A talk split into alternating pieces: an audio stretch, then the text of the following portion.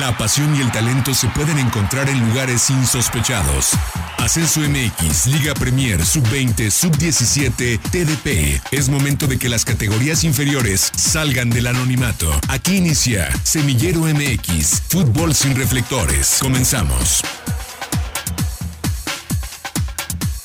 Hola, ¿qué tal? Sean ustedes bienvenidos a una nueva edición de Semillero MX Radio, el único espacio radiofónico destinado para hablar de todo el fútbol profesional que no tiene reflectores. Hoy con un programa lleno de información, un programa de liguilla, un programa de fase final, de fase de eliminación directa, porque vamos a estar jugando en todas las canchas que usted conoce para platicar de cómo le ha ido a los equipos tapatíos, porque más allá de la primera división, los equipos tapatíos y los equipos de Jalisco en todas las demás categorías son equipos importantes, son equipos protagonistas y son equipos que nuevamente van a estar por el título. Pero antes de entrar en tema, voy a saludar con mucho gusto a quienes me eh, acompañan el día de hoy. Y primero, en, en, algún punto de esta ciudad de Guadalajara, saludo con mucho gusto a Arturo Benavides. Arturo, bienvenido a una nueva edición de Semillero MX. Hey, bien, amigos de Semillero MX, con el gusto de saludarlos. Bien lo mencionas, estamos en etapa definitoria. Hemos llegado ya al final última semana del mes de noviembre y eso no nos indica en cuestiones de fútbol otra cosa más que etapas finales, finales sobre todo de estas categorías que mencionas, sub 20, sub 17, Liga de Expansión y Liga MX Femenil, ya están en zona de definición, hay mucho de qué platicar y hay mucho de qué comentar porque bien lo dices, los equipos de esta ciudad de Guadalajara son protagonistas siempre en estas categorías inferiores. También saludo con mucho gusto en el otro recuadro de esta llamada. Hola, Gera. Buenas tardes. Buenas tardes, amigos de Semillero MX. Qué gusto tenerte de vuelta en este espacio. Y bueno, eh, ya en la parte final, en la recta final, como ya adelantabas tú y Arturo, eh, de, los equipos eh, jaliscienses, ¿no? Para, la, para mala fortuna de ellos, en la Liga de Expansión se terminó su participación en el Guardianes 2020. Ayer por la tarde y también por la noche el equipo de Tapatío y, Tepatitlán quedaron eliminados en fase de repechaje. También ya estaremos eh, platicando sobre su, sobre su caminar en este torneo y en esta nueva liga de expansión.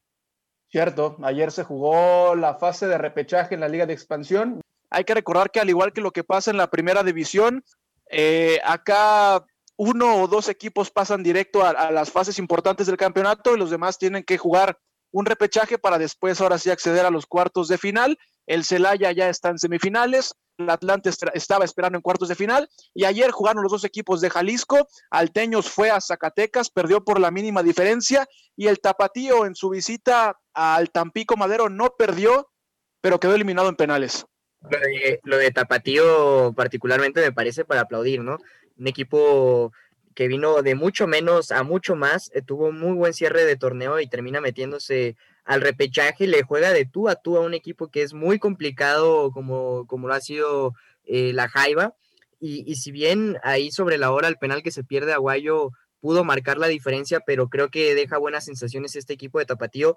A manera personal, eh, digo, era de los equipos que menos le veía posibilidad de, de, clasificarse. Yo lo veía totalmente como un proyecto formativo, incluso el nivel de juego que mostraban en las primeras jornadas me parecía eh, que no daba para mucho, pero eh, rescató el equipo el, este, el, profe Coyote y finalmente rescata algunos jugadores eh, que, que, será, que será la manera de evaluar a esta liga de expansión, ¿no? Con los jugadores que, que aporten al, al, máximo circuito. Al minuto 85 tuvo en su pie derecho Juan de Dios Aguayo, el, el, defensa central de este equipo de Tapatío, la posibilidad de darle la victoria al cuadro rojiblanco y meterlo después de una, por cierto, gran actuación del guardameta Raúl Rangel, eh, que los mantuvo ahí en el partido durante, durante gran lapso.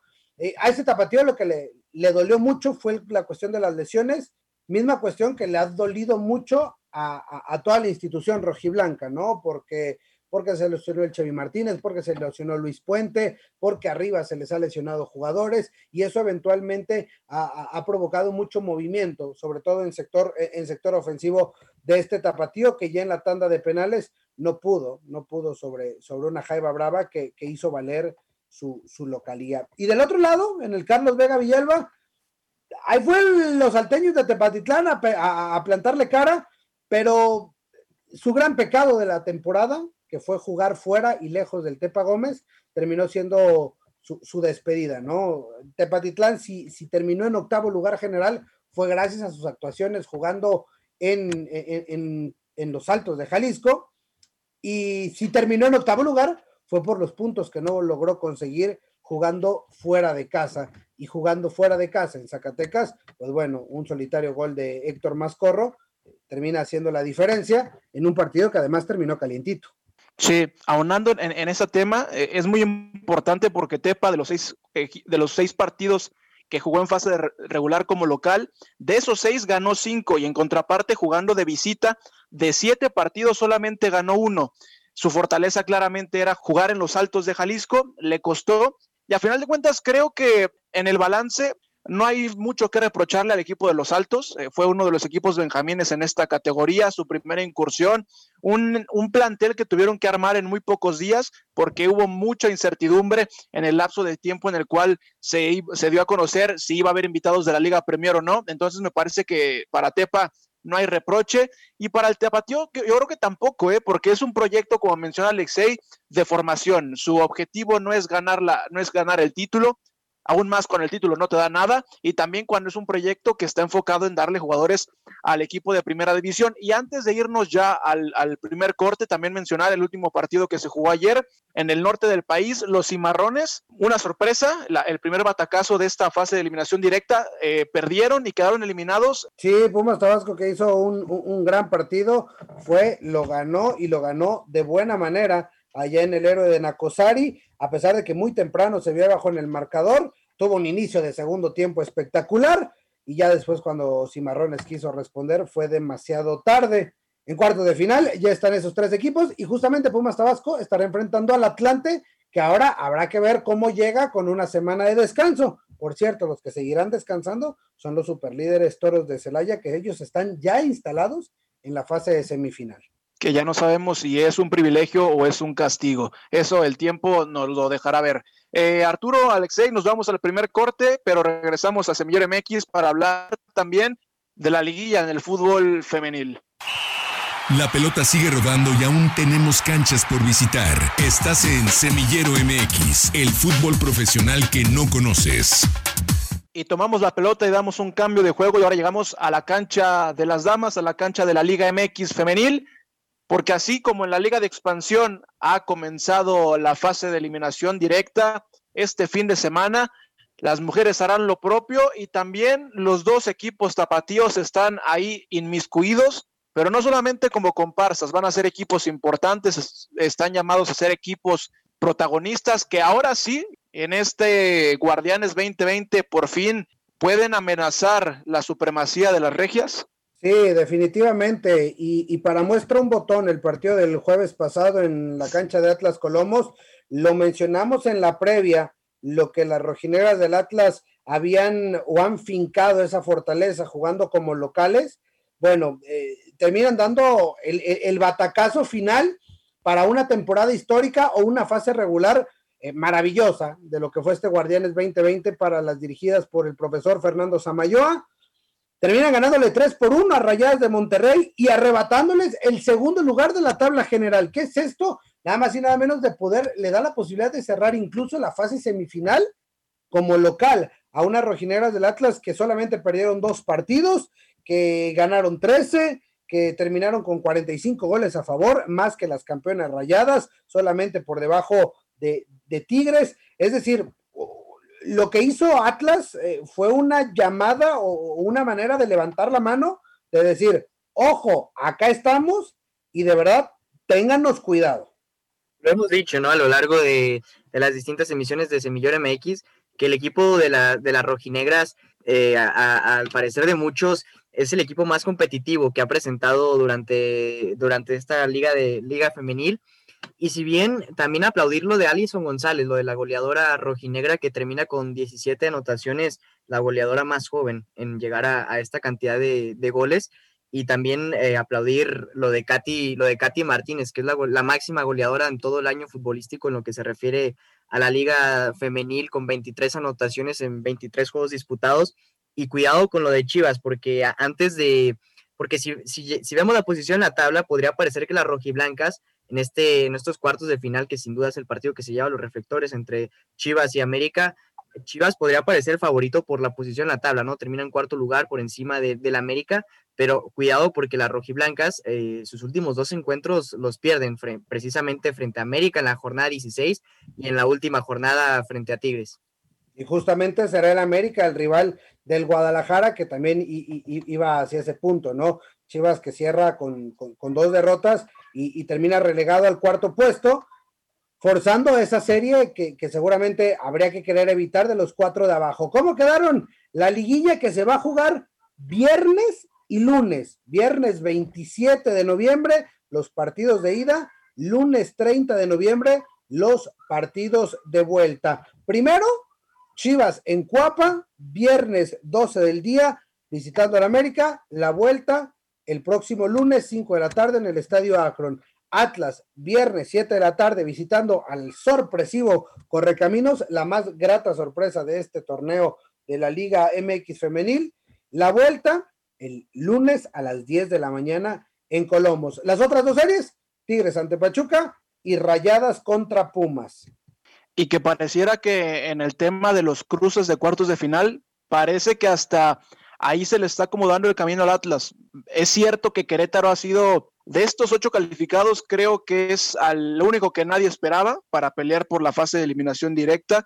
Creo que es la más grande sorpresa entre estos ocho, pero también creo que por lo menos en el papel, porque hay que jugarlo, pero por lo menos en el papel pareciera que no hay un mejor rival para Atlas, por lo menos para que pase esa barrera de los cuartos de final, porque esa es otra.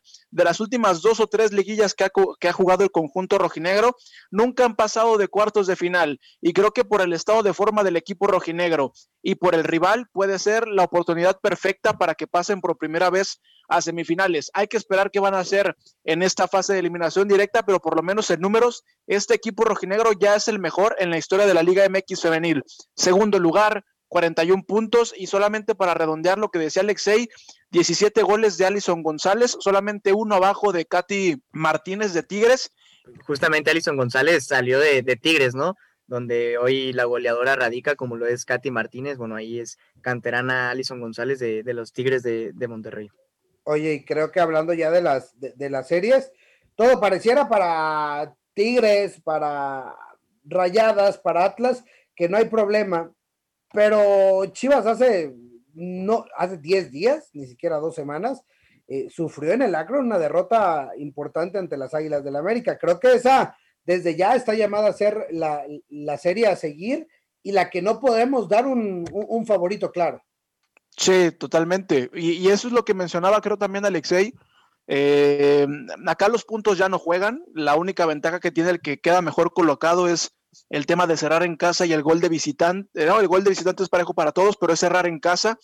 Pero por cómo llegan, como por cómo cerraron los torneos regulares, me parece que el juego está más parejo de lo que uno pudiera imaginar. Un cruce que también en su momento ya ha sido escenario de una semifinal de Liga MX femenil. Entonces va a ser un gran cruce. Eh, la, otra llave de Atlas contra Querétaro y me parece que, que Rayadas contra Pumas también puede ser hasta cierto punto un cruce parejo porque Rayadas tampoco ha cerrado de la mejor manera. Puede ser también. Los partidos van a ser a través de TUDN, Fox Sports y el de las rojinegras del Atlas en, su, la serie de, de las rojinegras a través de TBC Deportes. Así que para estar pendientes de lo que serán los cuartos de final de la Liga MX femenil, acá sí solamente calificaron las ocho primeras, no hay inventos, no hay nada, no, ocho, las ocho mejores van a empezar la disputa por el título de campeón de la Liga MX femenil. Habrá que ver si hay alguien que le puede competir a la región Montanas y para ello levantan la mano las dos escuadras tapatías. Vamos a ver de qué se trata. Por lo pronto, vamos a la segunda pausa en Semillero MX y regresamos porque hay más liguillas, más fases finales de las que platicar. Radiograma 1340, frecuencia deportiva. Ahora es turno de meternos a las eh, categorías inferiores de la Liga MX, sub 17 y sub 20. Primero, Alexei, de menor a mayor. Sub 17 había partidos pendientes por disputar había todavía compromisos para terminar de definir a los ocho clasificados.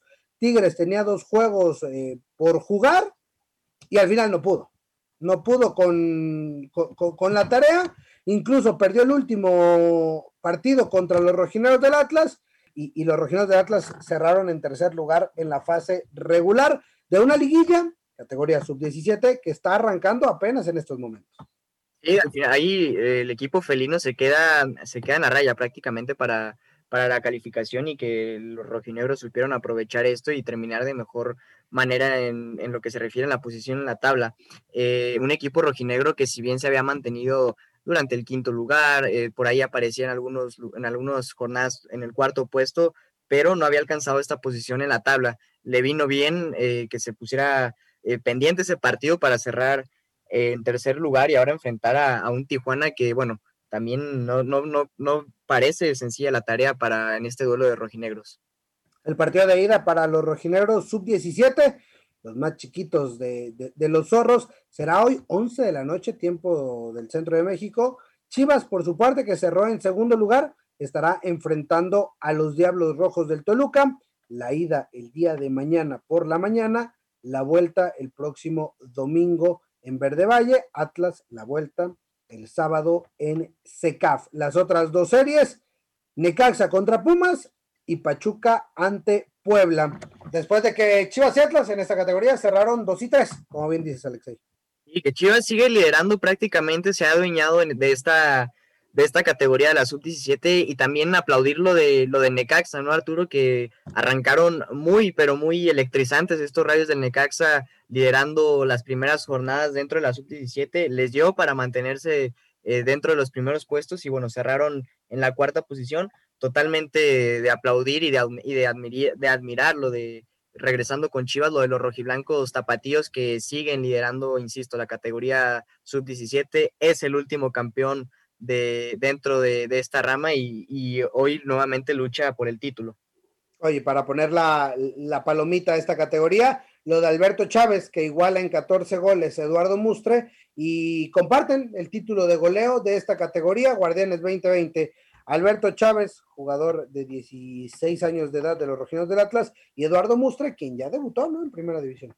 Sí, justamente debutó en la última jornada de la fase regular ahí en el partido de Pachuca lo, debuta eh, el profe Pezzolano y le dio un par de minutos, me parece, ahí por el minuto 88 más o menos es cuando ingresa al campo, pero bueno, ya probando ahí las mieles de, la primera división y como bien menciona, cerrando con, con ese liderato, ¿no? Compartiéndolo con el rojinegro Alberto Chávez.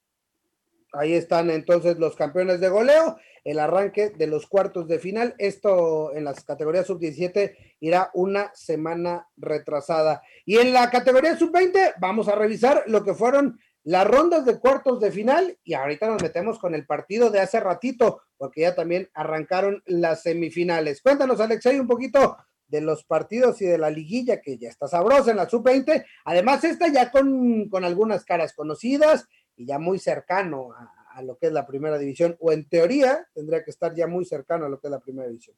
Sí, eh, ya en estas llaves de, semifinales, bueno, eh, aparece Atlas y Monterrey enfrentándose Cruz Azul y Chivas, un duelo muy, pero muy parejo, eh, el segundo contra el tercer lugar.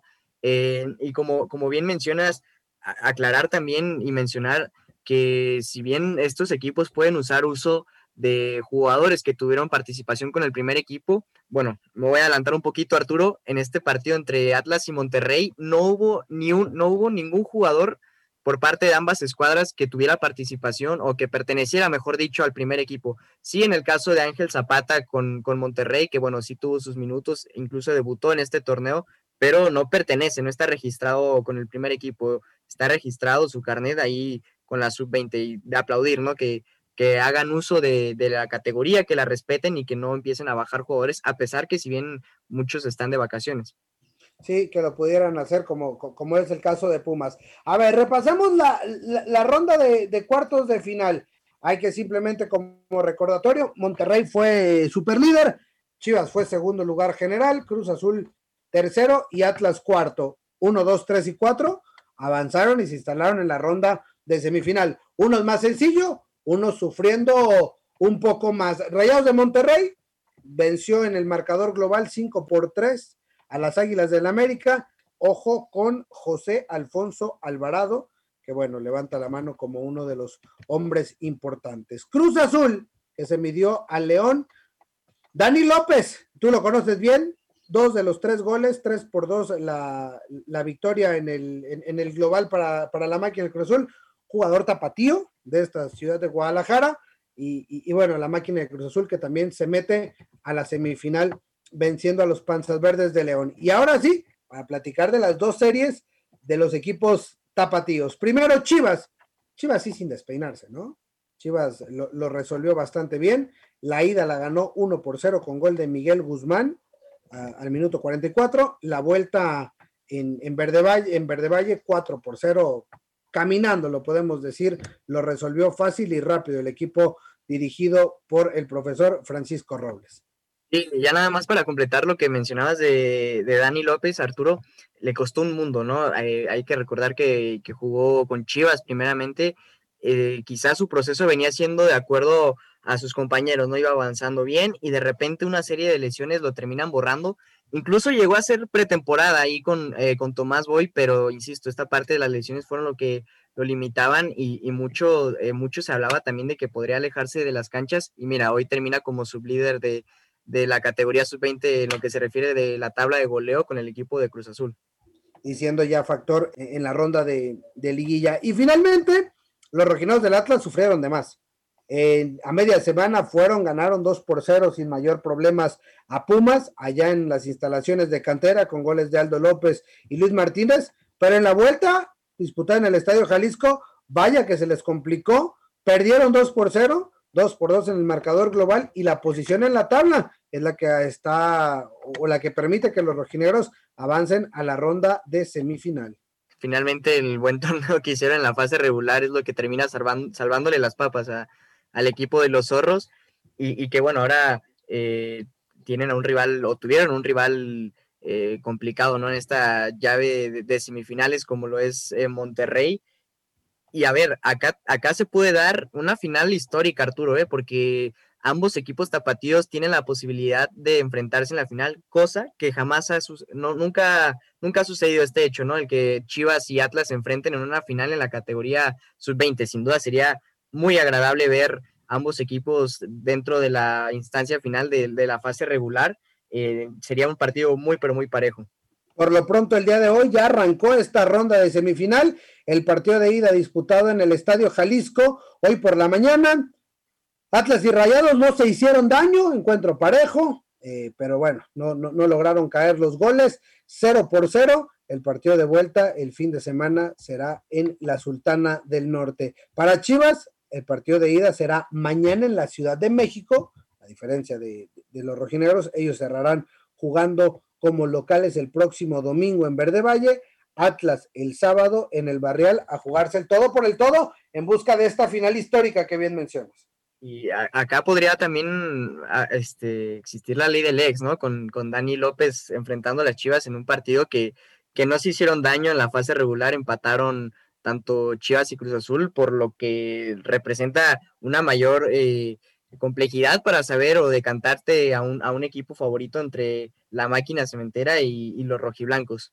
Sí, Chivas con, la mejor ofensiva de, la categoría y Cruz Azul con unos de los dos goleadores. Pues bueno, ahí está la historia de las liguillas del fútbol mexicano. Estamos en noviembre, estamos en zona de definición y estamos ya buscando campeones en todas las canchas del fútbol mexicano. A nombre de Gerardo Guillén, Alexey Arce, yo soy Arturo Benavides, pásela muy bien, nos escuchamos en la próxima Semillero MX. Gracias por acompañarnos. La próxima semana regresamos para seguir conduciendo el balón por las canchas de las divisiones inferiores del fútbol mexicano, aquí en Semillero MX.